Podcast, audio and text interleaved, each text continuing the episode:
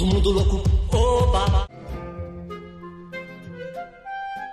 Bem-vindo ao Calma, Sente Horrível!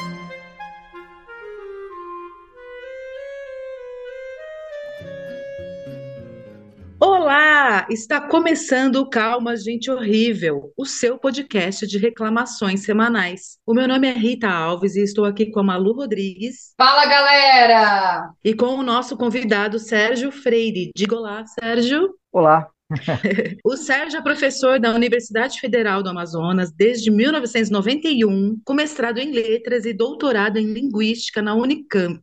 Também tem formação em psicologia pela UFAM. Eu convidei o Sérgio depois de ver um tweet dele que viralizou na rede semana passada. Até então eu não tinha pensado a sério nessa questão psicológica que envolve os tios do Zap, né? Que hoje estão em frente aos quartéis tomando chuva. A gente fala tio do Zap mas dando uma olhada nos vídeos que rolam por aí, sabemos que existem pessoas de todas as idades fazendo esse papelão. Tenho pena? Não tenho pena. Mas eu fico preocupada porque estamos aqui vivendo na mesma sociedade, né? Então me incomoda, por exemplo, ver o Gilberto Gil ser atacado por essa horda. Como explicar as pessoas muito bem formadas, médicos, engenheiros, advogados, que recusam vacinas, acreditam que a Terra é plana e criam versões alternativas delirantes da história do Brasil e do mundo? Então a gente chamou aqui o Sérgio justamente para ele explicar o que, que está acontecendo no Brasil, afinal. Ô Sérgio, Vou fazer uma primeira pergunta aqui. Eu sinto que nesses últimos quatro anos, né, eles foram permeados por uma nuvem bem pesada. O Bolsonaro, ele é chegadinho na morte, né? Caiu no colo dele uma grande estratégia de nos matar, que foi a pandemia da Covid-19. Se ele já pretendia deixar o pobre mais miserável, parece que a pandemia cumpriu bem esse papel. Eu gostaria que você explicasse, em primeiro lugar, o que é pulsão de morte exatamente e por que algumas pessoas se sentem atraídas por ela. Legal. Bom, primeiro queria agradecer o convite de vocês para estar aqui, né, falando sobre psicologia, sobre linguagem, que são as duas áreas nas quais eu transito, então me sinto razoavelmente confortável para falar sobre isso, e colocar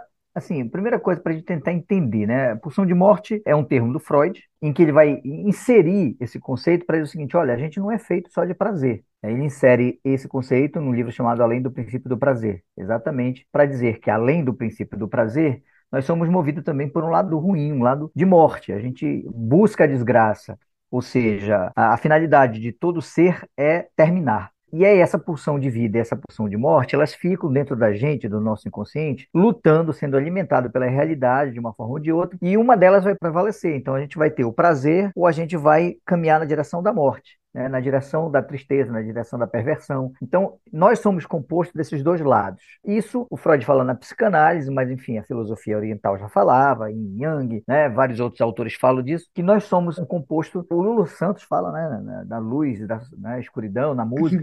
Isso está presente dentro da cultura ocidental e oriental já há muito tempo. É só uma apropriação e uma inscrição dentro de determinado campo da ciência, né? embora alguns questionem a psicanálise como ciência, enfim, mas do pensamento teórico da psicanálise, Freud vai tentar elaborar e dizer o seguinte: olha, gente, além do princípio do prazer, nós somos movidos, além do desejo, nós somos movidos também por um lado perverso. Todos nós temos isso latente. Se isso vai disparar, se isso vai sobressair nas nossas ações cotidianas, isso depende muito dos estímulos externos, depende muito da nossa história de vida, isso depende muito aquilo a que a gente está exposto. Então, nós somos nós que trabalhamos nessa linha da psicanálise, da, da, psicologia psicodinâmica, a gente acredita o seguinte, que nós somos o que nós temos sido. Então, nós temos latente em nós uma série de coisas que é da espécie humana, mas essas coisas latentes, elas vão ser disparadas ou não a partir dos estímulos externos que nós temos. E, e é o que a gente está vendo, por exemplo, com esse grupo que está na frente de quartéis, por exemplo, né? eles estão assim, existe uma pulsão de morte, ou seja, os caras estão lá na chuva, estão lutando com moinhos de vento, né? É uma coisa assim que, que para quem está fora é maluco. Né? Mas assim, uhum. a gente uhum. consegue dar uma explicação teórica a partir desse referencial da psicanálise, a partir da lógica da economia psíquica, né? se a gente for usar alguns pensadores do desejo. E a pergunta que também não quer calar: o bolsonarismo é uma seita? O funcionamento é de seita. O funcionamento é de seita. Para a gente tentar entender, eu acho o seguinte, Rita Malu, a gente precisa dividir essa explicação assim, em duas partes. E, na verdade, eu elaborei um pouco esse fio que viralizou a partir de uma pergunta da minha filha. Eu fui levar minha filha à escola, eu tenho uma filha de 16 anos, e ela virou para mim e disse: pai, que porra é essa? Mais menos, foi, foi mais ou menos isso a pergunta dela. É o que todo mundo tá, de um mas é, de dólares. É. é o É que todo mundo tá está se perguntando, né? Porque, Você olha só, quando o Lula venceu as eleições e a gente estava naquela euforia, né? Eu acho que foi um, um momento assim. Eu gostaria de guardar esse dia numa caixinha, assim, sabe? De sim, sim, sim. toda vez que eu estiver meio para baixo, relembrar aquilo e poder reviver aquilo, porque foi para mim foi muito maravilhoso. Então, logo depois de- desse momento, eu vivi um outro muito estranho, que foi perceber como que estava reagindo do lado de lá. E aí eu Exato. passei a madrugada no Twitter né? Acho que esse aí é o lado, o lado perverso meu, né? Eu passei ali no Twitter vendo aqueles montes de vídeos, eles chorando e orando. Eu achei engraçado. Até aí, ok. Só que aí os dias foram passando e essa loucura. Né, não acabava e foi aumentando. E aí eu falei, ué, parou de ser engraçado. É, a Eu já, comédia se eu já, aproxima já- muito da tragédia, né? Começa assim, fica muito, muito próximo. É, exato. A, Então, a- pois a é. graça acabou. Exato. E aí, quando minha filha fez essa pergunta, pai, que porra é essa, né? Me ajuda a entender isso aí. E eu disse assim, bom, eu sou psicólogo eu- dessa linha psicanalítica e eu sou analista de discurso por formação, e eu tentei usar as ferramentas que eu tinha, né, para explicar para uma adolescente de 16 anos que porra é essa, né? Afinal de contas, o que estava acontecendo. E a gente foi conversando no carro, quando eu cheguei em casa, eu digo assim, cara, eu acho que tem mais gente tentando entender isso.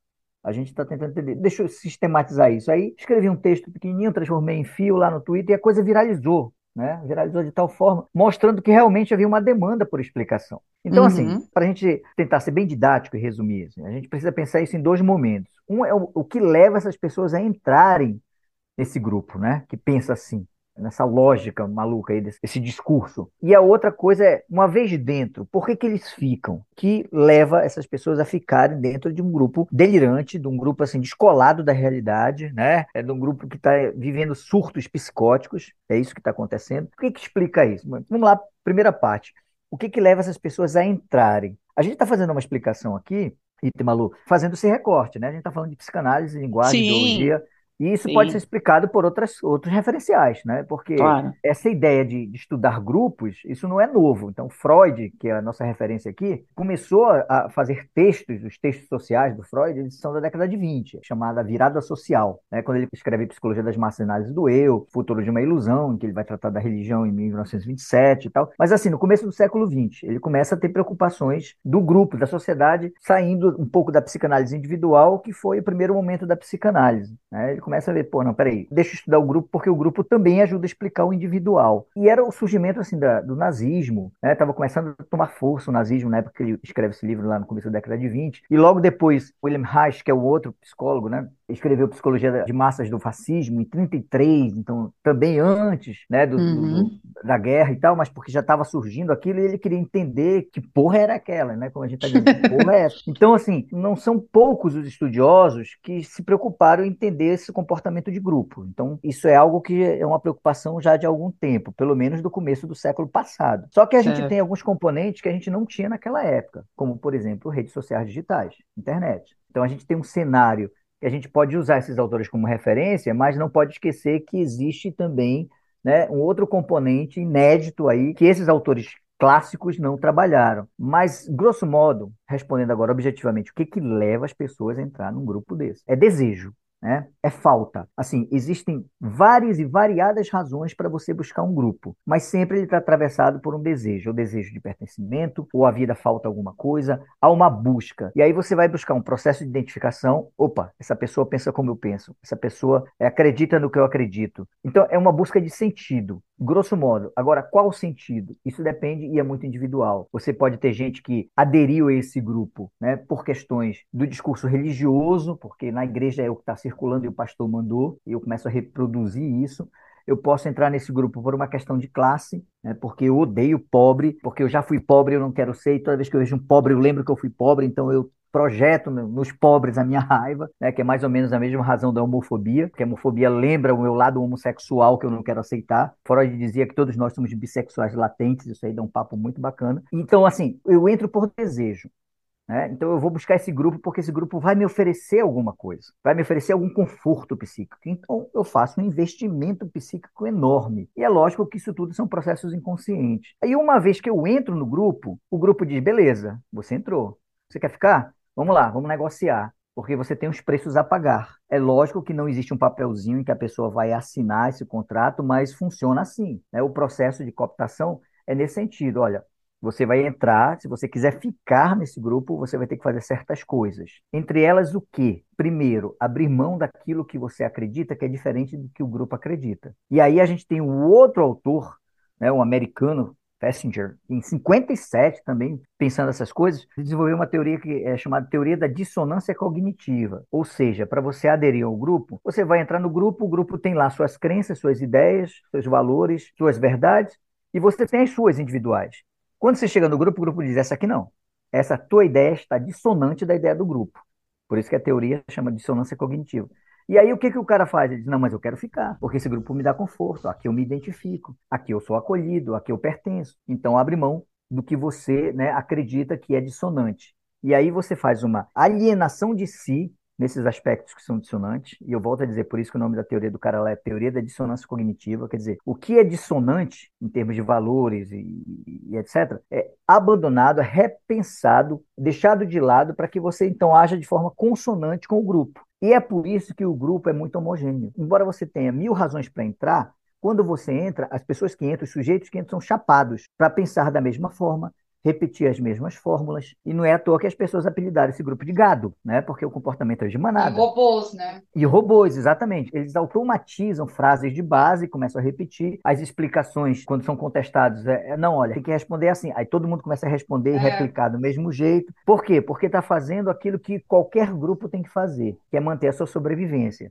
E esse grupo específico, ele faz essa negociação. Você tem que se alienar de si daquilo que você discorda do grupo, e a partir do momento que você entra no grupo, você tem que cumprir algumas regrinhas. Isso tudo são processos dinâmicos, inconscientes. É assim, não tem ninguém manipulando. As pessoas dizem é manipulação, não tem ninguém manipulando. Tem gente que politicamente se aproveita disso, mas ninguém controla isso. As pessoas estão lá por desejo individual. Mas é né? porque isso é muito louco, assim. Porque eu acho que todo mundo já passou por isso, assim, de você entrar num grupo e às vezes até mesmo por alguma carência. Por exemplo, eu lembro que eu tenho amigos, e eles são meus amigos até hoje, e a gente se conheceu na época do Orkut. E na época do Orkut a gente se conheceu numa comunidade do Lula presidente, para 2006. É. E aí a gente ficou muito amigo, muito grudado, e a gente conversava toda noite, a gente, sabe, era uma coisa bem bacana. Até que o tempo foi passando, foi passando, e uma amiga falou: Vocês perceberam que nós estamos todos juntos por algum motivo? Tipo, a filha dela tinha viajado para o Japão, ela estava com saudade da filha. A uhum. outra, o marido trabalhava embarcado, então ela ficava muito sozinha. O outro tinha perdido a mãe, entendeu? E meio que é. o grupo se encontrou, e aquilo que faltava, que foi o que você falou, talvez fosse suprido naquele grupo. Exato. Mas ninguém pensava em explodir o STF, por exemplo, entendeu? Não, ninguém não. pensava em botar fogo na Globo. E a gente tinha muita raiva da Globo.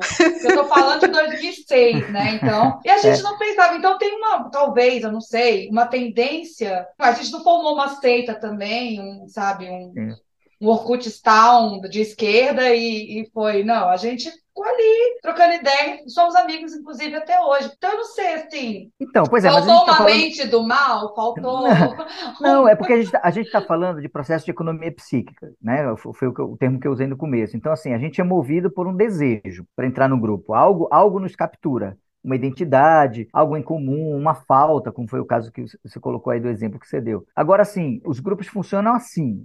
Você entra por uma razão. Agora, cada grupo tem identidade diferenciada. Quer dizer, aquele grupo era um grupo composto de pessoas que pensavam de determinada forma o mundo politicamente e tal. Né? Como os adolescentes, para serem aceitos às vezes, eles fazem alguns sacrifícios, né, no ponto de quebrar Sim. regras familiares estabelecidas, porque ele precisa ser aceito no grupo, aí ele vai experimentar cigarro, maconha, porque o grupo, sei lá. Então, mas os grupos têm uma dinâmica toda própria, né? O mecanismo de funcionamento é igual, as pessoas entram por desejo e ficam se alienando de si para poder fazer o grupo se estabelecer e para se sentir pertencendo. Isso é igual.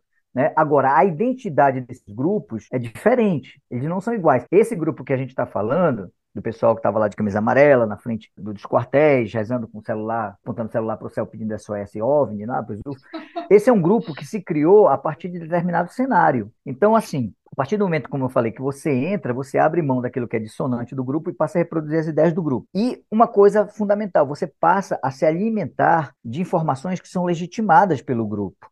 A gente está falando de novo desse grupo específico. Então, eles param de ver a Globo, eles param de ler jornais, eles param de ver televisão. Por quê? Porque, olha, eles vão reproduzir a informação dos grupos de WhatsApp, né, dos grupos do Telegram. Só a Jovem Pan é a única né, que está reproduzindo é. esse mesmo tipo de discurso. Por quê? Porque essa verdade vai se adensando. Tudo aquilo que vai contradizer essa verdade do grupo é simplesmente silenciado né, numa forma hermética e essas pessoas passam a repetir e criar verdades e narrativas que vão se adequando para manter o grupo. Então, assim, quando uma narrativa cai, é preciso criar outra. Né? Então, é aquela história. Ah, terminou a eleição, mas teve fraude. Vamos esperar 72 horas porque o general tal vai aparecer aí com uma novidade. Aí acaba as 72 horas, né? Elas vencem, não acontece nada. Aí eles inventam outra coisa, criam outras narrativas e tal, teorias da conspiração. É que qualquer coisa né? que falar, eles vão acreditar, porque eles querem acreditar naquilo. Exato, exato. É uma Mas a minha mesmo... pergunta foi porque é o seguinte, o que a gente ouviu muito dos últimos anos para cá foi assim, o meu pai virou bolsonarista. Meu é. pai não era assim, era uma pessoa boa. O meu exato. tio virou bolsonarista. A minha tia virou uma fascista. O meu vizinho era tão legal, frequentava a minha casa. Então, assim, a gente não via aquilo, porque é muito chocante, de repente, você imaginar que uma pessoa que mora com você, ou mora do seu lado, ou que convivia a sua casa, é capaz de, de coisas tão horríveis quanto ser bolsonarista. Porque o ser bolsonarista envolve muita coisa ruim. É ser homofóbico, Exato. ser racista, ser violento, amamentista, e, machista. E essas, pessoas, e essas pessoas não eram assim. Isso que você está falando, elas não eram assim. Mas elas passam a suspender esses valores, né, de não ser assim, por conta do que a gente está falando da dinâmica de aceitação no grupo. E aí o que, que acontece? Elas passam a ter o lastro do grupo e a se comportar como se fosse nada. O Freud fala disso, ele fala assim, em grupo as pessoas viram é como se fosse a horda primeva, né, os primeiros primitivos humanos. Então, as pessoas elas ficam bárbaras, ao ponto de você ver a mulher com a criança no colo indo chutar a cabeça do cara na rua. Né, Nossa, eu vi isso, cara. Não, e o que é pior, né? Nesses bloqueios das estradas, quando vinha alguém confrontá-los, eles faziam isso, As colocavam crianças, na frente. Exato, exato. Ó, a agressão ao Gilberto Gil, vamos pegar isso aí. O cara lá é extremamente corajoso porque é, na cabeça dele tá assim: eu estou amparado pelo esse grupão, então eu vou agredir o cara e eu vou. Porra, vão gostar do que eu vou fazer. Só que acontece o quê? Quando você está em grupo, você tem esse lastro do grupo. No momento que o cara foi identificado, o livro do Freud chama exatamente isso, né? Psicologia das massas e análise do eu, porque ele diz assim: você está em grupo, mas você tem o ego, tem o eu individual. No momento que ele foi identificado, ó, é o fulano de tal, que é concessionário da, né, da Dominus, não sei o quê. Ele, ele foi fulanizado, né? Ele foi identificado. Aí toda essa proteção do grupo cai por terra. Aí o cara vem Sim. fazer videozinho pedindo desculpa, não, não foi bem assim, não fui eu que chamei o palavrão. E a gente viu isso durante quatro anos. As pessoas, né, fazendo as merdas dela e depois vindo assim, ah, vindo chorar, pedir desculpa, não foi bem isso, não me cancelem, não sei o quê. Porque quando é, é igual briga de moleque. Quando você tá em grupo, você vai pra porrada porque você sabe que essa turma tá segurando a porrada. Né? Mas aí você olha para trás não tem mais ninguém. E aí, aí o negócio muda de figura, né? Não, vamos. vamos aí, é igual cachorro latindo um para o outro, Exato, e quando você solta a coleira, pronto. eles não vão. Há uma animalização do comportamento, há uma suspensão de valores sociais, morais. Então, assim, o grupo ele se comporta de uma forma, a pessoa num grupo desse se comporta de uma forma diferente do que se comportaria individualmente. E é por isso esse efeito o Rita Malu, assim, de, que, porra, essa pessoa não era assim, né? Não era é. uma pessoa preconceituosa que agia assim, mas é, é porque ela está agindo alienada de si. E aí a gente vai usar a etimologia do verbo alienar do latim, alienare, que é abrir mão de. Você abre mão da sua individualidade, você abre mão do seu ego, pagando um preço do pertencimento àquele grupo. Só que, vamos lá, pegar o Freudzão de novo. O que que acontece? Como é que esse grupo se sustenta? Ele precisa de algumas coisas para se sustentar. Primeiro, ele se sustenta através de um líder. E o líder desse grupo era o Bolsonaro. A eleição do Bolsonaro criou uma figura que amalgamou e legitimou muito desses comportamentos que a gente repudia misoginia, né? Preconceito e tal. Porra, é tipo assim, o presidente faz isso, por que, que a gente não pode fazer? É mais ou menos essa autorização que foi dada. Um grupo sempre precisa de um líder para se sustentar. Além disso, ele precisa de outros lastros. No grupo específico que a gente está falando, quais eram os pilares, quais eram assim a, né, os alicerces desse grupo? O líder, que estava lá institucionalizado, havia o lastro político, porque esse congresso que a gente tem aí é um dos mais vagabundos que a gente tem assim, desse ponto de vista né, social. Então você tem um congresso extremamente venal. Havia fortemente um componente que é tipicamente brasileiro em relação a essa guinada à direita que o mundo deu, como na Itália, enfim, Trump antes e tal, Obrador no México, que é o, o lastro religioso das religiões neopentecostais no Brasil. Então isso é um componente assim extremamente impactante no adensamento e na criação desse grupo, porque as pessoas entraram nesse grupo repetindo o funcionamento da religião, que nas, nas religiões neopentecostais é assim, o que o pastor falou está falado, meu. Então, acabou. Ele disse para eu votar, então, pessoa, eu vou votar e tal.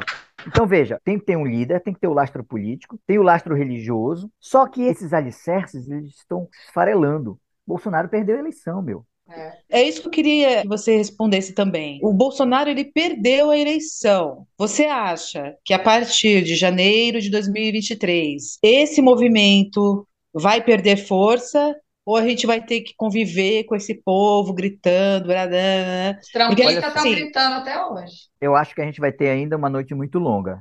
Eu acho isso. Mas o fato é que, sem o líder, e não sou eu que estou dizendo, não, esse é o Freud lá atrás, ainda no mesmo livro, ele diz assim: tem um líder que amarra tudo isso aí. É como se fosse aquele fio invisível que faz de um colar ah. de pérolas um colar de pérolas. Você não está ah, vendo. Então, ali, sem né? ele. Mas olha só, não há vácuo no poder. Essa é uma frase clássica, né? E o que, que acontece? Eu, eu já fui secretário de educação aqui em Manaus. Então, uma vez conversando com o prefeito, à época, o prefeito disse assim: é, Sérgio, é o seguinte, que se a eleição for domingo e o prefeito não se reeleger, na segunda-feira o cara do cafezinho já serve café frio para ele.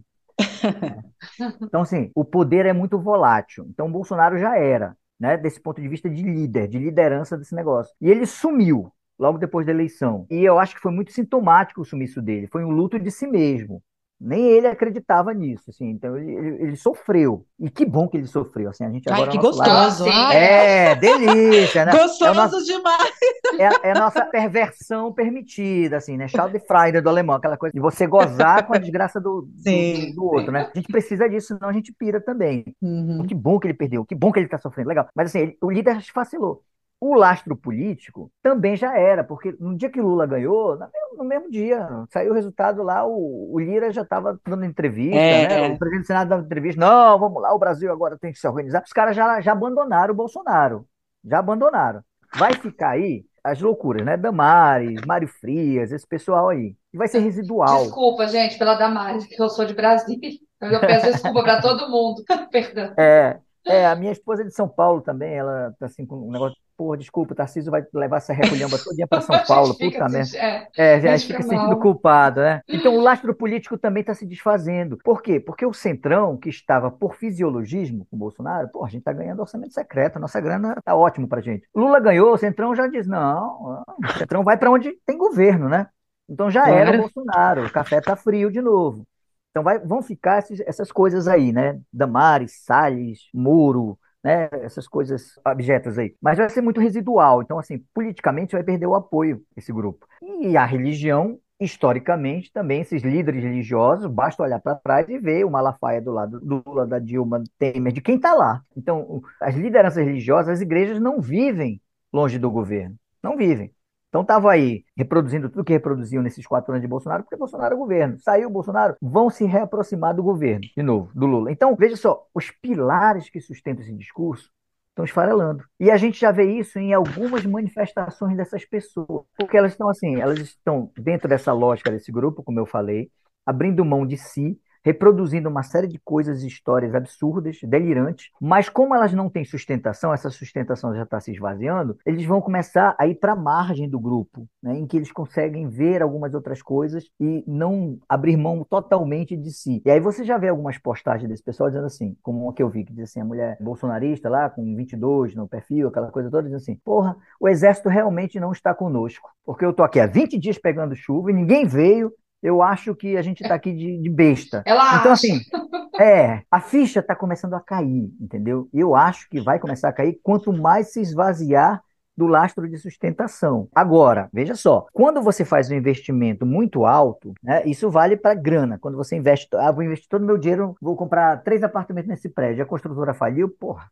já era. Né? É mais ou uhum. menos isso que acontece com esse pessoal. Eles investiram, só que o investimento foi psíquico, nessa coisa aí, né? Nessa verdade. E isso vai ruir.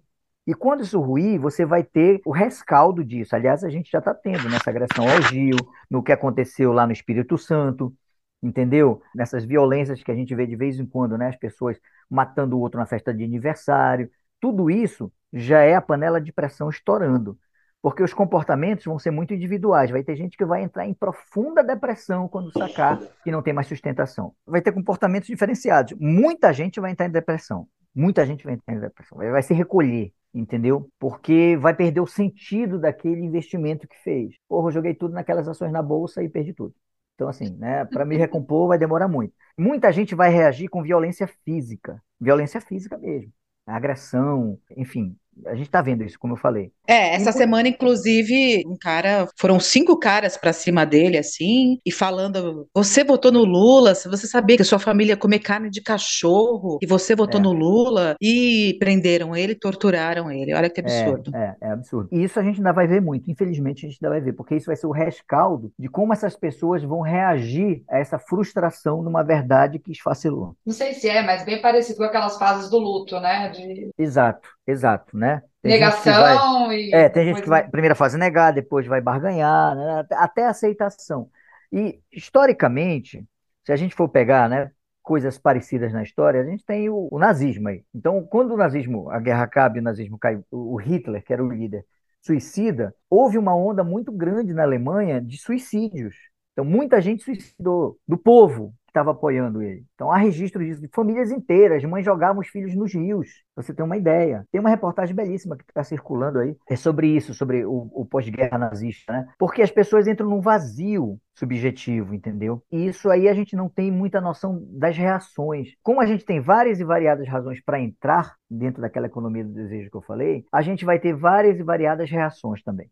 Então, pessoas que vão é. entrar em depressão, pessoas que vão reagir com violência, pessoas que vão voltar estendendo a mão tremendo, pedindo ajuda, porque não vão ter é força. É assustador isso, né? É, é assustador. Pensar, é assustador o que pode acontecer. Então, eu digo assim, pra gente, as pessoas perguntam, tá, e o que, que a gente faz, pô? Né? Afinal de contas, como é que a gente age em relação a isso? Nós que estamos de fora, vendo todo esse processo. Tá, a gente pode até entender que funciona assim. Eu penso o seguinte, que eu penso que esse é o momento, Rita e Malu, é em que a gente precisa repensar as relações que foram fragmentadas. E eu não estou dizendo aqui que a gente precisa reatar com pessoas com quem a gente rompeu. Ah, não bom. Dizendo, não estou dizendo isso, não.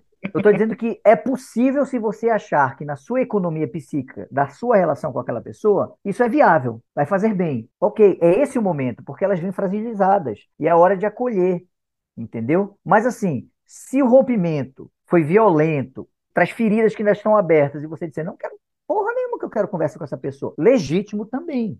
Ninguém está obrigado a reatar relações. Mas quem quiser reatar relações com seus queridos, eu penso que o momento vai ser quando eles voltarem esfacelados. Eles vão estar extremamente fragilizados, sem força, inclusive, para pedir ajuda. É porque, assim, você falou pessoalmente, né? E eu acho que é isso mesmo. Você vai ver lá sua família, seu amigo e tal, se você quiser perdoar, se você achar que, que não vai te fazer mal e que a pessoa realmente mudou, né?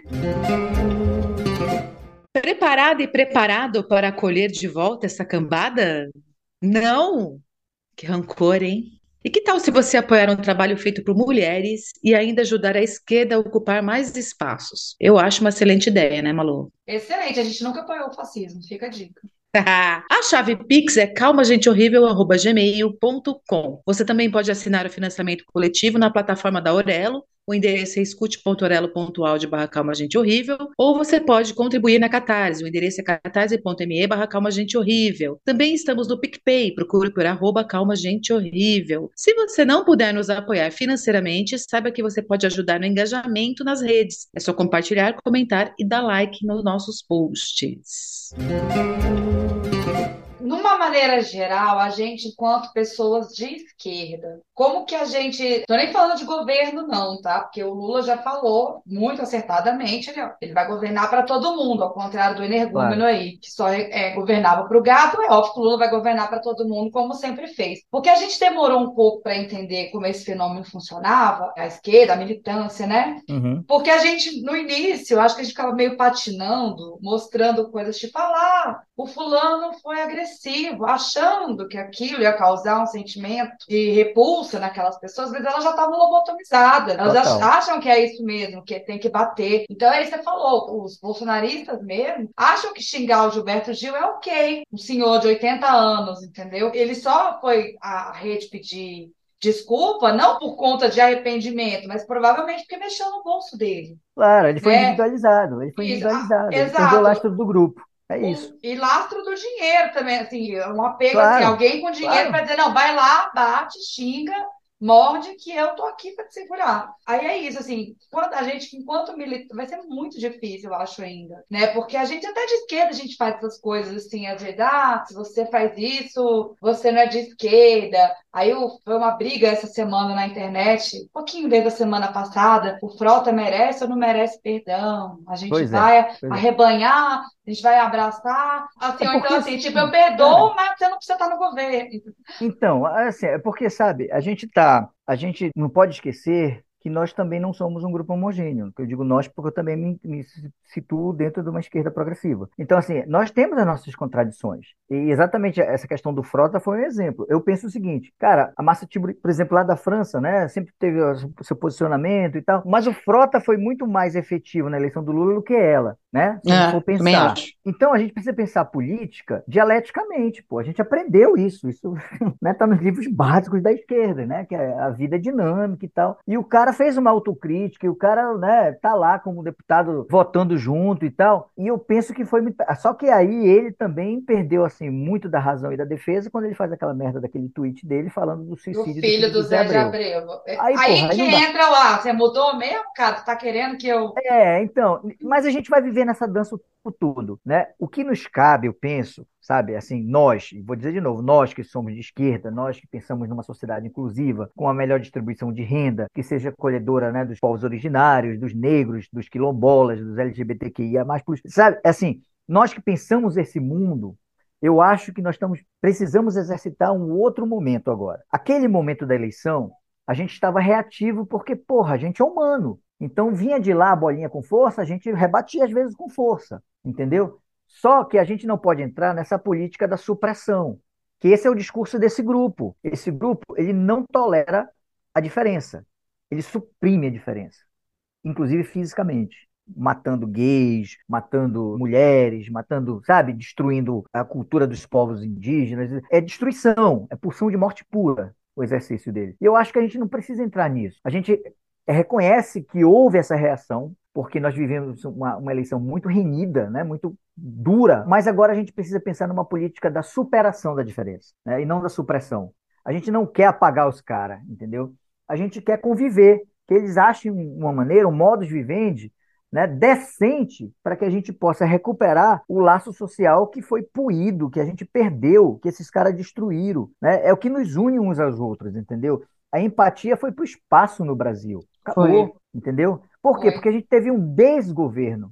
Né? Ou seja, o ministro do Meio Ambiente era contrabandista de madeira, né? O da Saúde não comprou vacina e, enfim, é. não usava máscara, não tomou vacina. O presidente não tomou vacina, de, batendo no peito, se orgulhando disso. A Damares né, é, fazendo tudo que ela fez, como lá, relações humanas lá, enfim. O cara da Fundação Palmares era um negro racista. Quer dizer, era um desgoverno, era um governo, era um Brasil verso, né, assim, é o contrário. É. Né? E isso criou despolíticas sociais, esvaziou tudo. Ontem mesmo, eu sou professor da universidade, o governo contingenciou o dinheiro nas universidades até o final do ano. Foi. Não vai ter dinheiro para pagar água, não 250 vai ter milhões, eu acho, uma coisa, um valor absurdo. custeio, sabe, para pagar manutenção, para pagar é, limpeza. Isso atinge de morte. Por quê? Porque o conhecimento, a cultura, são lugares em que você vai, é, por onde você vai solucionar as neuroses sociais. E esse pessoal não quer solucionar nada, entendeu? Por isso que eles atacam a cultura, por isso que eles atacam a arte, né? por isso que eles sabotam isso tudo. E, e o Freud, pô, eu, eu sou suspeito para falar, porque eu sou, assim, eu, eu, trabalho com psicanálise, eu estudo isso desde 1994, 93, 94.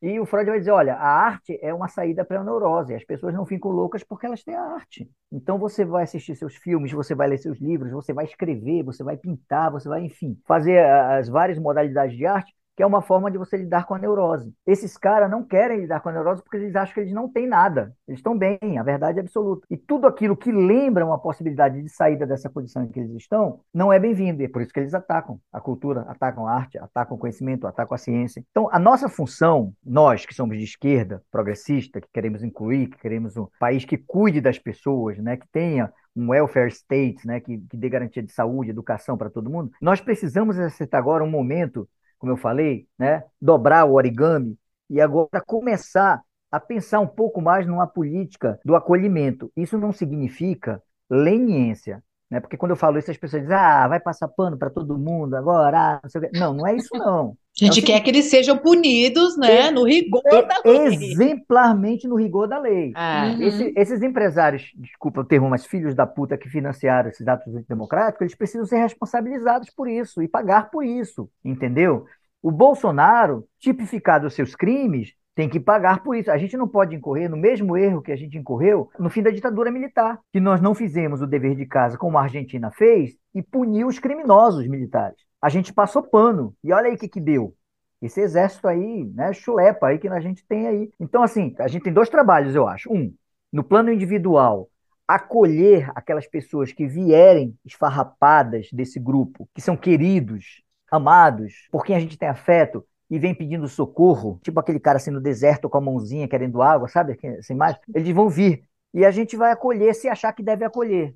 Se na relação foi uma relação muito dura, muito, né, difícil, ok, cada um tem a sua temporalidade para trabalhar as relações, mas eu acho que é um tempo de acolhimento, né, no plano individual. E por outro lado, eu acho que a gente precisa ocupar os espaços para resgatar, de fato, a funcionalidade republicana das instituições. Sim. Que o Ministério Público haja como Ministério Público, que a justiça haja como justiça, que não, não aconteça essa, essa politização imbecil, como por exemplo desse, do caso do, da música do Chico Buarque, lá que o Bolsonaro, o filho do Bolsonaro usou, e que a juíza chegou e disse: não vou aceitar a denúncia porque o Chico não provou que é música dele. É Uma politização, é, sabe? Um negócio assim que se seguir a lei, nossa, cara, para, né? Você diz assim, não, pelo, pelo amor de Deus, né? Por que que o Xandão é o cara que toda hora aparece, que toda hora tá tentando ali defender a Constituição? Porque todo o resto não tá fazendo o seu trabalho. Exatamente, exata- E ele virou, então, alvo preferencial desses caras, entendeu? É o cabeça de ovo, não sei o quê. Aí começa É. a ser o alvo do cara, por quê? Porque ele é o anti-líder,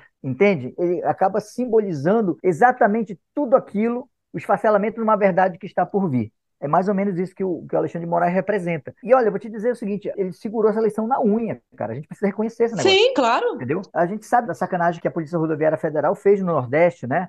Fazendo batidas, blitz lá para brecar ônibus dos eleitores, aquela coisa toda. Porra, nunca fizeram aquilo, vão fazer no dia da eleição e tal. Uma ação política, né? Orquestrada, pensada para dificultar a eleição. E o, o, Xandão jogou o truco. Ele disse: não, normal, vamos ver o resultado das eleições, porque eu acho que não afetou nada. A gente Sim. sabe que afetou, a gente sabe que afetou. A gente sabe que teve gente que não votou, né? Por conta disso. É, Mas ele ele teve que pagar para ver, bem, Ele pagou para ver. Ele para pagou não, para ver. não, não implodir pior ainda, a coisa não ficar Você, pior do que você estava. imagina se ele entra nessa onda bolsonarista? Ah, então vamos estender mais uma hora. Era tudo que eles queriam. Uhum. Eles ah, tá vendo? O Lula ganhou porque estenderam mais uma hora, olha aí que Exato. golpe e tal. Então ele jogou, foi um jogo, foi, foi truco mesmo, entendeu? Assim.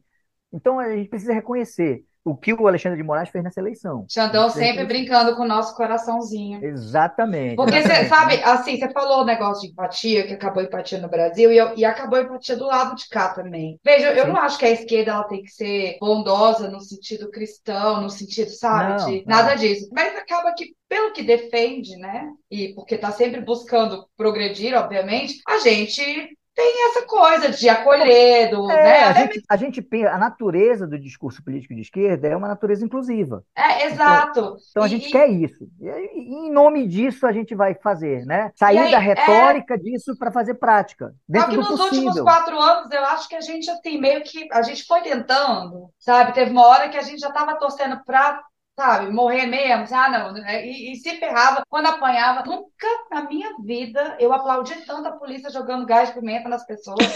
Como, eu- sabe? Ah, era intervenção militar que você queria, toma, entendeu? Então, É. assim, eu acho que a gente vai ter que fazer o exercício também de acolhimento, porque é óbvio que se a gente não acreditasse que as pessoas podem mudar, a gente nem saía de casa, né? Não precisava É. votar no Lula, não precisava ficar bravo com homofóbico, com racista, com misógino, porque de fato as É. pessoas, a gente torce para que elas mudem, a gente está militando para isso, para as pessoas mudarem, é para isso que a gente vira voto. Isso É. funciona na eleição, mas no resto também, né? Então, eu acho que, grosso modo, é, é- vai ter que ser esse o tom da coisa, entendeu? Embora a gente precise respeitar as particularidades das relações. Eu acho muito importante, eu estou falando como psicólogo, né? Porque Ah, as, rela- as relações elas têm seu tempo. Então, muita gente rompeu com a família e rompeu de uma forma brusca, com uma ferida que está aberta, ainda sangrando, jorrando sangue. E o tempo ainda não é esse para essas pessoas, entendeu? Eu acho que socialmente é o tempo para a gente pensar se der, né? Mas também compreender a legitimidade daqueles que não estão prontos ainda para isso. É humano, é simplesmente humano isso.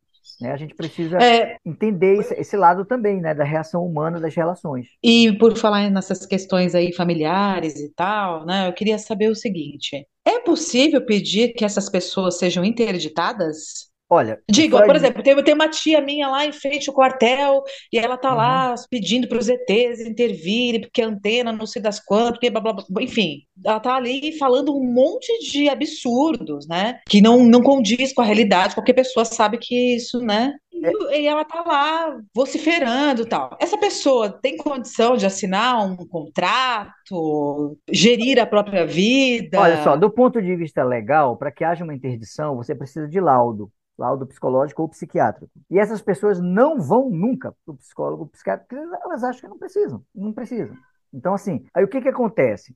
Vamos pegar o, o Freud de novo aqui. O Freud diz o seguinte, que a gente, na estrutura da personalidade, ou a gente é neurótico, ou a gente é psicótico, ou a gente é perverso. São as três estruturas de personalidade. Ser neurótico é bom. Neurosezinha do dia a dia, todo mundo tem, uma terapia ajuda aqui, outra ali. A neurose é o lugar mais confortável de todos. Embora a palavra neurótico tenha no lugar comum uma, uma conotação pejorativa. É falando neurótico. Todos nós somos. E é bom ser neurótico. É, é o melhor das três, né? O- Deixa eu falar assim. Por quê? Porque o psicótico é aquele que está dissociado da realidade. É o louco. É aquele cara que andando na rua, tá pouco se lixando para as regras morais, sociais. É, é- o louco, que a gente chama. E tem a outra estrutura da personalidade, que é o perverso, que é o sociopata, o pedófilo, tal, que é aquele cara que parece ser normal, mas não tem o mínimo de culpa e empatia. Ele cria as suas regras, as suas leis, né? E assim, essas pessoas, elas estão no limite entre a neurose e a psicose. Elas estão tendo surtos delirantes, surtos psicóticos. Essa mulher aqui, ela entra onde? Nós vamos conseguir, já estamos conseguindo, né? Os caras estão mandando chuva aí, ó, HARP. São poucos hoje os que não sabem o que são antenas HARP. Viu? É bom, né? O povo não é mais besta, não. Viu? A gente sabe que antenas HARP e que essa chuva e esse tempo não é por causa de aquecimento global, nem peito de vaca. São antenas HARP. Obrigado pelo depoimento. Então, essas pessoas, elas não são loucas. Elas estão em processo de delírio psicótico. Porque essa é uma característica desse grupo. Esse grupo delira para poder manter suas verdades, entendeu? Então, o efeito é de loucura para quem está de fora. O efeito é de loucura.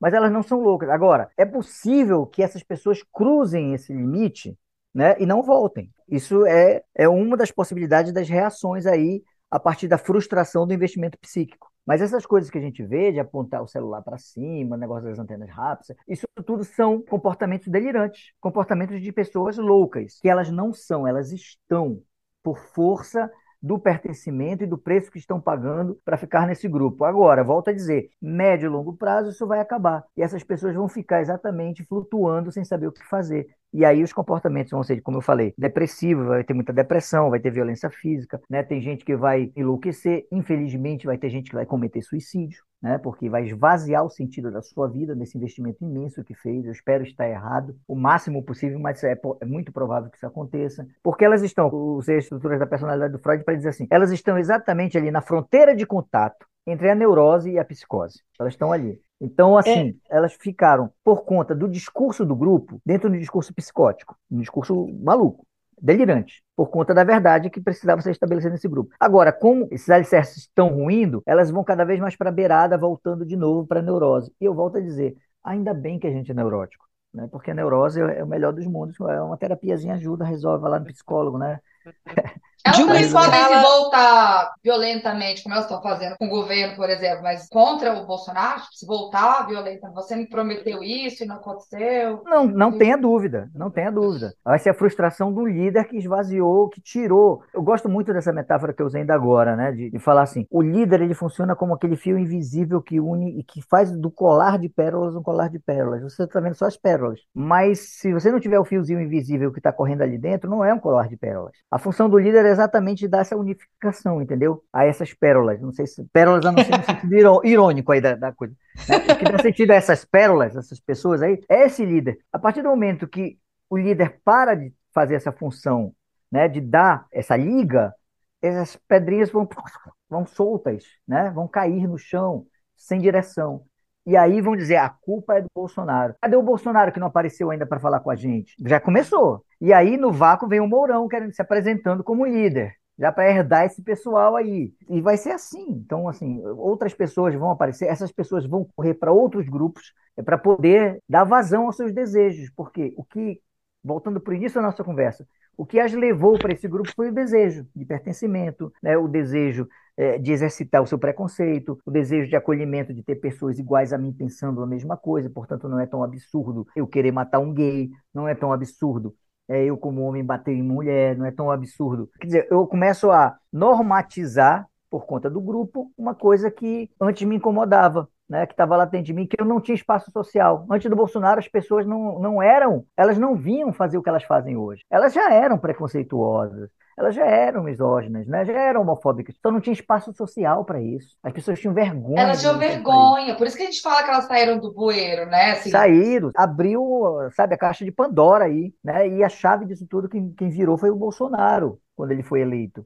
Porque legitimou isso tudo, nessa figura de líder de amálgama aí. Só que assim, porra, bicho, página virada, dobra do origami, esse cara perdeu, né? Ele que sofra lá suas dores, ele que sofra as consequências das suas punições, dos seus crimes, que são vários, a gente sabe, só quer ter certeza e precisa ter certeza para que a gente possa né, fazer as coisas dentro do devido processo legal, que a gente não pode ser vingativo, mas a gente quer justiça, é outra coisa. Porra, quantas pessoas queridas morreram nessa pandemia por causa desse desgoverno, por causa desse negacionismo, e essas pessoas precisam pagar por isso. Mas isso é página virada. A gente agora, nós aqui que pensamos, de novo, uma sociedade plural, inclusiva, que cuide dos grupos minorizados, a gente que pensa isso, a gente tem uma responsabilidade histórica de recompor o laço social que esses caras fizeram picadinho, né? Eles fizeram picadinho do laço social. E a gente vai, não, vamos buscar esse negócio, cara. Vamos nos organizar, né? Vamos fazer as conferências nacionais de educação, de saúde, vamos retomar os processos democráticos das nossas contradições, porque a gente tem também contradições, nós da esquerda, né? Ninguém pensa igual, ainda bem que ninguém pensa igual, porque é exatamente na diferença que a gente vai construindo o coletivo. Mas assim, essa é a nossa grande tarefa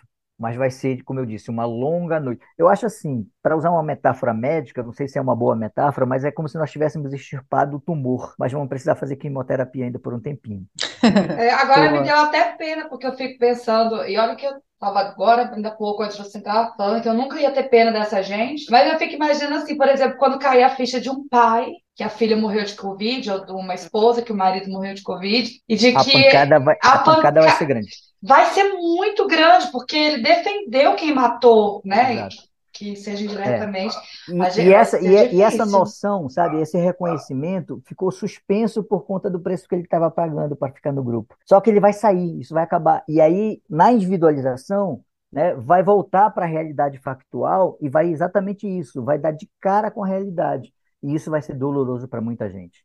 É, exatamente, você deu um exemplo fantástico. Quer dizer, o cara, minha filha morreu e ela podia estar viva. E eu estava defendendo o cara, porra, que matou minha filha porque É. não comprou vacina. Isso e várias outras coisas, né? A grande ficha irá cair. E aí a gente vai ver um monte de gente se comportando de formas que a gente não sabe direito. E aí a gente vai ter que decidir o que, é que a gente faz com isso, com essas pessoas, né? Acolhe, não acolhe? Não, quero mais é que se dane. No plano das relações individuais, é muito particular como isso vai ser feito. No plano do social, eu penso que é a hora de acolhimento daquelas que- pessoas que querem ser acolhidas. A boa precisa- notícia é que no GT de saúde já se fala sobre saúde mental. Talvez o Lula já esteja pensando nisso, entendeu? Pois é, eu fiquei muito feliz quando eu ouvi É, isso, você sabia? viu que legal? Eu também Eu fiquei, vi, eu finalmente, fiquei- né? E a gente vai precisar, a gente está vivendo uma outra onda, né? É. Assim, pós-Covid, é onda até pra gente, não é só mental, pra é. eles, não. A gente fingir que tá normal e que só eles que estão loucos também não é verdade, não. Não, porque essas pessoas pessoas estão espirrando sangue na gente. É, Entendeu? Ô, Sérgio, de uma escala de 0 a 10,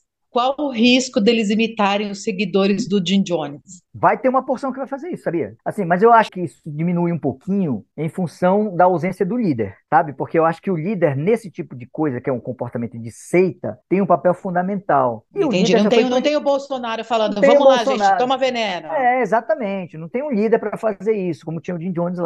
Entendeu? Então, assim, agora a gente precisa lidar com o pós, né? Com a consequência, com o rescaldo disso aí, com a ressaca de tudo isso aí. Mas ah, a gente vai conseguir. A gente vai conseguir, né? A gente já passou por outros momentos muito ruins da história do Brasil também. Essas páginas são, são páginas muito tristes que eu tenho pena dos meus colegas historiadores da universidade, porque para explicar isso aí, daqui, as pessoas lendo isso daqui a 30, 40 anos vão dizer, meu Deus do É, céu, né? eu, eu É. assim, nunca, eu nunca imaginei que a minha vida adulta ia ser tão difícil. Nunca imaginei que a gente ia ter uma pandemia. Nunca passou pela minha cabeça, porque assim, é, a geração dos meus pais, né, também não foi uma Uhum. maravilha. Tiveram muitas questões, né? Mas acho que só o fato dessa pandemia nos coloca assim numa situação muito, muito É, não, ruim pandemia e nova. E a gente vai saber exatamente os efeitos disso agora que o Bolsonaro saiu, que a gente vai poder respirar, porque eu sinto assim, eu estava num, num outro processo, né, de um estresse muito grande em função dele estar no governo. Agora ele saiu, a gente pode dar uma respirada. Só o fato dele ter ficado calado, esse tempo que ele ficou. o É, Brasil depois do resultado da eleição, bonito. Você viu que o dia ficava mais bonito, mais leve. Outro dia eu um Eu não sei, eu não sei se gente. vocês há tiveram essa sensação, mas eu tive essa sensação. Digo, nossa, o país está mais leve, as coisas estão legais. Sim. gente não tinha, sabe, o cara lá xingando jornalista, criando factoide, né? Pô, foi, foi uma paz, né? Então, assim, a gente Uma teve um paz, trailer. A gente está falando de Copa, a gente está brigando por causa É. de time, de Neymar, gente, Você maravilhoso, acha é assim que, que ô, ô, ô, Sérgio, uma pergunta. Você acha que a gente, são quase 700 mil mortes, né? Sim, Você acha que a gente. Que horas que a gente vai sentir esse luto? pois é. Ah, O que que teve? Você falou da pandemia, vocês falaram da pandemia. A pandemia ela foi extremamente disruptiva, assim, a palavra que ela trouxe foi perda. Nós perdemos liberdade, nós perdemos pessoas queridas, nós perdemos até a capacidade de fazer os nossos rituais necessários de despedida dessas pessoas que morreram, né? Então, assim, a gente não teve o fechamento desse luto. As consequências da pandemia a gente está sentindo agora no consultório, por exemplo. As pessoas estão estão vindo, assim, quem tinha propensão à ansiedade, isso foi potencializado. É. Quem tinha comportamento depressivo, todos os comportamentos psíquicos eles foram potencializados pela pandemia, que ela foi. Você imagina assim, ficar três meses trancado, né, com as mesmas pessoas, por mais amor que você tenha, isso causa uma hiperconvivência insuportável. É. né? Eu tenho uma esposa e duas filhas, tinha dia que eu não aguentava olhar para a cara delas, porque a gente precisa de contato, de trabalho com outras pessoas, com amizade, a gente precisa sair, a gente precisa ver o sol, pegar vitamina D, e isso tudo foi cerceado por conta dessa droga, dessa pandemia, essa coisa horrível que aconteceu aí. Esse luto pós-pandemia ainda não se realizou de uma forma efetiva. A gente está vendo É. e coincidiu né, com esse desgoverno, com essa forma horrível de tratar eh, a política pública de saúde, que foram assim, ó, pô, quem fez isso? Foi o Trump lá nos Estados Unidos, depois o Biden veio e mudou um pouquinho, o Obrador lá no México, que era negacionista também, e aquele cara lá da Bielorrússia que queria tratar Covid com vodka, né? E o É. Bolsonaro. E o Bolsonaro, quer dizer, foram os quatro países que foram negacionistas. Aí você teve a Nova Zelândia com aquela primeira-ministra do cacete, fecha. O que, que a ciência fala? Para fechar, fecha. Fechou o país, não teve Covid. A Europa, não, vamos ver economia e tal, aí surto, fecha, aí vai e volta. Mas negacionismo, a gente teve um negacionismo ferrado no Brasil, potencializado por conta de um discurso das igrejas neopentecostais, que é uma coisa complicadíssima, que eu acho que daria só um programa só sobre isso, assim, né? Do uso político disso. Então, mas ah, o luto ainda vai vir, está vindo. E a gente, além desse luto da pandemia, a gente vai ter que viver o luto do governo Bolsonaro também. Então, assim, Sim. a gente está cheio de luto para viver, mas a gente vai viver. A gente vai sair, não vai deixar isso virar melancolia, não, depressão, não. Vamos, vamos fazer a nossa parte, né? Vamos olhar para frente, vamos respirar, vamos acolher as pessoas que querem ser acolhidas, vamos mandar para merda aquelas que não querem, porque é, é- é humano, é legítimo, e vida que segue. É assim, cada dia que a gente dorme, acorda, é outro dia. E é Exato. isso que a gente tem aí pela frente. O país está sangrando, a nossa liberdade está sangrando e a gente precisa fazer alguma coisa. Eu tô há dois dias andando de motoca para chegar em Brasília. Tô chegando agora. E você tá fazendo o quê? Tira essa bunda do sofá e vem! É agora ou nunca, seu arrombado! Muito bem. E Sérgio, a última pergunta. Neymar fez falta? Olha, eu acho que ele fez falta. É, Neymar-? Polêmico, hein? Olha, Isso aí. no, no campo, no campo ele faz falta. O Neymar é igual o Pelé, é um craque e uma bosta de ser humano. Então, assim, Calados, né? Calados. são- é, calados. Então, então assim, ele, ele serve pelo menos para atrair a pancada para ele e deixar o campo mais livre para os outros. Assim, eu não sou expert em futebol, não, mas eu penso que ele fez falta. O time estava E, e, desorganizado. o, e para aumentar os acréscimos, né? Porque o tanto que ele cai. É, Pô, não, é, eu acho assim. Mas o, o- o Brasil do futebol, eu acho que é tão resiliente quanto o Brasil político, sabe? A gente sempre acha uma forma de, de sair das coisas. Inclusive, nós temos uma, uma característica muito particular nossa, que é o humor. E o humor é uma forma de lidar com as nossas neuroses. Porra, se a gente não fizesse memes, se a gente não tivesse rindo dessas desgraças todas, a gente tava fudido da Não cabeça. teríamos sobrevivido ao 7 a 1 Não, não. É, hoje a gente ri disso, né? Vi- Virou piada. Quer dizer, Virou data, gente- 7 de janeiro. Tá todo. Exatamente, exatamente, né? É, e, e assim a gente vai levando, a gente vai achando as formas, ou pelo humor, que é uma das formas, ou pela arte, que é outra das formas. Vamos ouvir Chico Buarque, vamos ouvir. Quem gosta de dançar Anitta vai dançar Anitta, vai curtir, né? Enfim, a gente vai achando as nossas formas de dar vazão às coisas que são neurotizantes na vida, porque a gente precisa ser leve, a gente precisa ser feliz, né? Antes de mais nada, a gente está nesse mundo é para isso. Ô, Sérgio, e qual filme você indicaria pra gente dentro desse tema, ou um livro? Olha só, eu acho assim que tem duas coisas. Quem quiser entender isso melhor, esse funcionamento, eu acho que tem dois filmes. Na verdade, é um filme documentário que são muito bacanas. Um deles é clássico, né? Que é o filme A Onda, que é um filme baseado em fatos reais, que aconteceu em 1967 lá, lá na Flórida, e depois foi filmado, ro- roteirizado filmado de um professor falando sobre autocracia, né, sobre ditaduras e tal, para a turma. E aí a turma, não, isso não existe e tal. E ele cria um movimento na escola chamado A Onda, que acaba envolvendo as pessoas, e elas entram nessa dissociação cognitiva, como esse grupo aí, né, na frente dos quartéis, e os alunos entram nisso. Quando o professor, ele faz isso como um exercício pedagógico, né, sem que os alunos saibam. E quando o professor quer voltar atrás, ele já não consegue mais. Então, assim, é um filme bacana para a gente entender o mecanismo de funcionamento desses grupos, em que as pessoas se alienam de si para exercitar o discurso do grupo. E o outro é um documentário chamado A Lavagem Cerebral do Meu Pai. É um documentário de 2016, em que tem muito disso que a gente conversou aqui. né? Eu vi, É, eu vi hoje esse. Pois é, então o cara é dos Estados Unidos, é um cara normal e tal, então todas as aspas de normalidade que a gente pode ter, de repente ele,